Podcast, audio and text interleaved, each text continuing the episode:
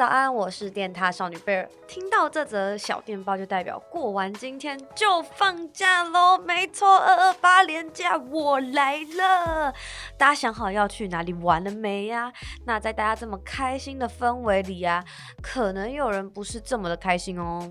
好，在我今天开始之前呢、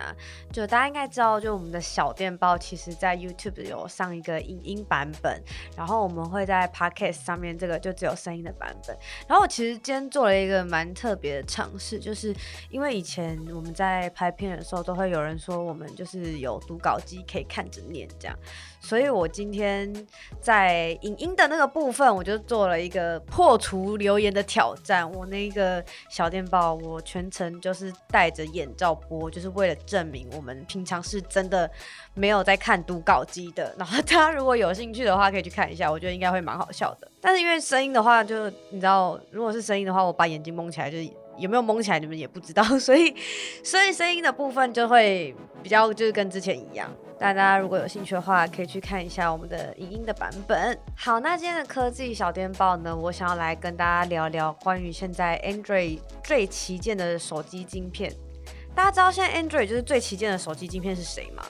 没错，就是高通的 Snapdragon 8 Gen 1。大家不觉得这个 Snapdragon 8 Gen 1这名字很长吗？以前我刚进电獭的时候，那时候是二零一七年，然后那时候的旗舰镜片是八三五，然后一年一年过就是。八四五、八五五、八六五，然后到八八八，然后现在就变成 Snapdragon Agent One。哇，八三五、八四五、八五、八六五、八八八，然后 Snapdragon Agent One，这个英文名字变得超长，然后我真的不知道怎么把它翻成中文呢？因为之前可能我们可以直接讲八八八嘛，但是现在这个这么长，我就不知道该怎么翻。我就想说，可以把它翻成高通骁龙八代一吗？好，这个不是重点。我想讲的是啊，Snapdragon A Gen One 啊，它是由三星代工，然后采用三星的四纳米制成。然后现在有许多旗舰手机就是用了这块处理器之后，就蛮多问题出现，像是效能不足啊，或是手机发热的状况。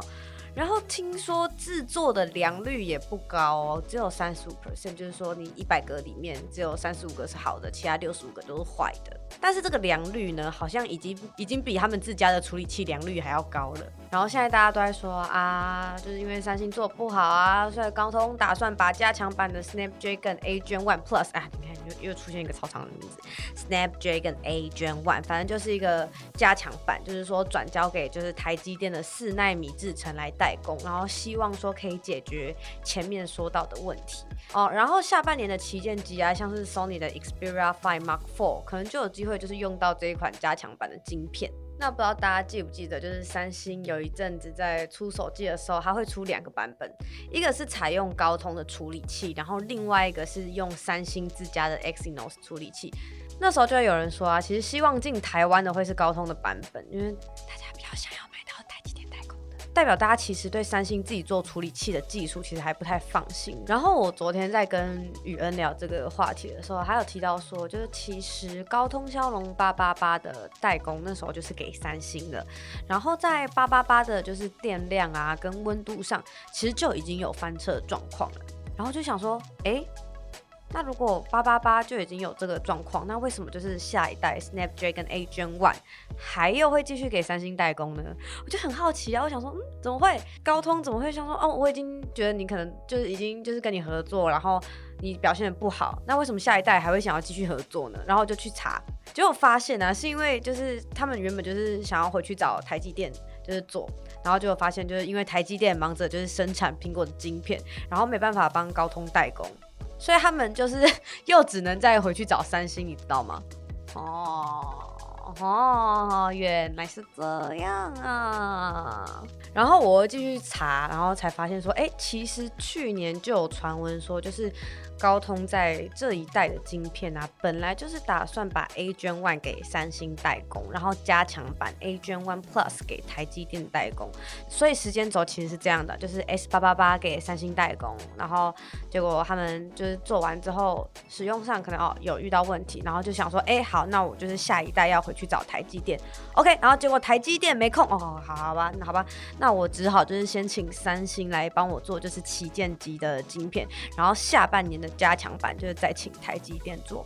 你知道，所以不是三星没有做好 A Gen One，才要找台积电做 A Gen One Plus。是他在前一代八八八的时候就没做好哦。其实相比之下，真的是觉得台积电很厉害啦，就是可以吃下就是众多大厂的订单，像是苹果啊、高通、Intel、AMD 等等，然后又能维持就是很好的产值。我跟你讲，最遗憾的地方你知道是哪吗？最遗憾的地方就是我买不起他们家股票。嘿。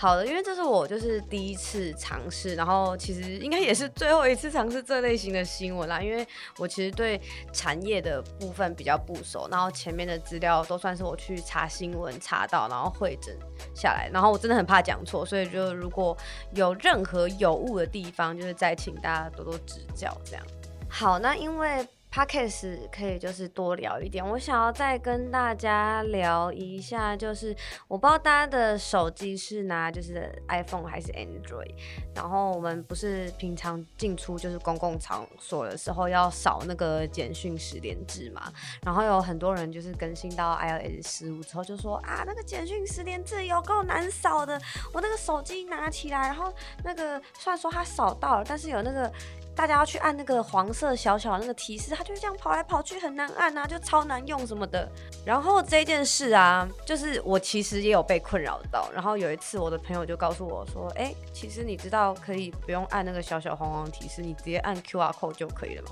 然后一听到就说：“啊，什么？可以直接按那个 QR code？我不知道哎、”你知道，因为就是大家看到那个东西在动，就是大家就会直觉想要去按那个东西。但其实你可以去按那个最大的那个你扫描的 QR code，在荧幕上直接点那个 QR code，就一样可以就是跳到简讯的画面。真的去尝试之后，就发现，哎呦，可以耶！就是说，其实大家就不用去按那个提示。那如果可以直接按那个 QR code 的话，其实就是跟原本就是十五之前，比如说 iOS 十四那时候扫描的方式其实是差不多，然后都一样快。然后其实不只是可以用，呃，就是用点按 QR code 的方式，因为这最最方便嘛，因为你用的是内建相机，你不用做任何的，不用下载任何的东西。iPhone 还有一个内建叫做捷径的功能，然后现在网络上有非常多人就是分享，就是快速十连制捷径的脚本，然后大家可以去下载那个脚本，到时候你就是也是一扫。然后他就可以直接帮你传出简讯，那个方法也是蛮快。然后我也有我们家编辑有写过教学，然后我在 YouTube 影片上也有就是教过大家。就如果大家有兴趣的话，你们可以就是去我们的频道，然后搜寻这类型的小技巧。这样好的，就是其实我是非常意外，就是大家都跟我一样都不知道，其实可以点 QR code，真的超多人不知道。对，大家如果之后要就是扫十连字的时候，可以尝试一下。哦，然后就是其实讲到就是少十连字，你知道其实除少十连字，其实最麻烦的是那个解锁的地方，因为我们现在如果 iPhone 我们在外面戴口罩解锁，就是必须要按密码嘛。当然是希望 iOS 十五点四的那个版本更新赶快推出，因为之后十五点四推出的时候，我们就可以戴着口罩，就是也可以用 Face ID 解锁，这是苹果他们最新推出的一个功能。但是目前十五点四版本还没正式推播给大家，好像听说到三月初的时候会推播给大家。然后大家如果有看到就是 iOS 十五点四开放下载的话，因为大家可以再赶快去下载来用，应该会方便很多。好的，那今天的小电报就到这边。我们每周五都会在上面跟大家分享，就是本周的科技大小事。那喜欢的话，再记得关注我们喽。大家拜拜。